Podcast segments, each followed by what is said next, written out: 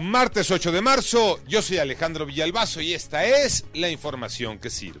El sábado ocasionaron la barbarie en el corregidora. Hoy están detenidos, van 10 capturados, pero tienen identificados a 26. Manuel Hernández.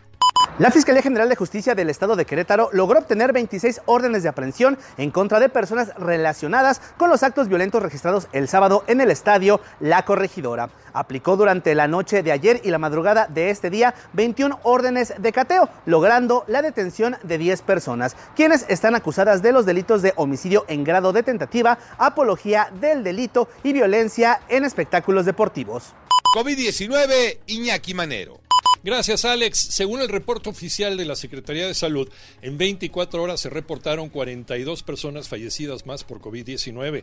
Llegamos a 319.901 personas lamentablemente fallecidas. Los contagios aumentaron 1.684 casos, con lo que suman 5.566.669 personas infectadas. En Jalisco no hubo muertos por COVID-19 después de 19 días de confirmar en promedio 30 casos.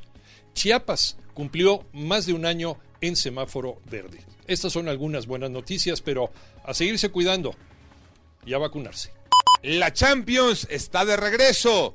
Tocayo Cervantes se juegan octavos de final.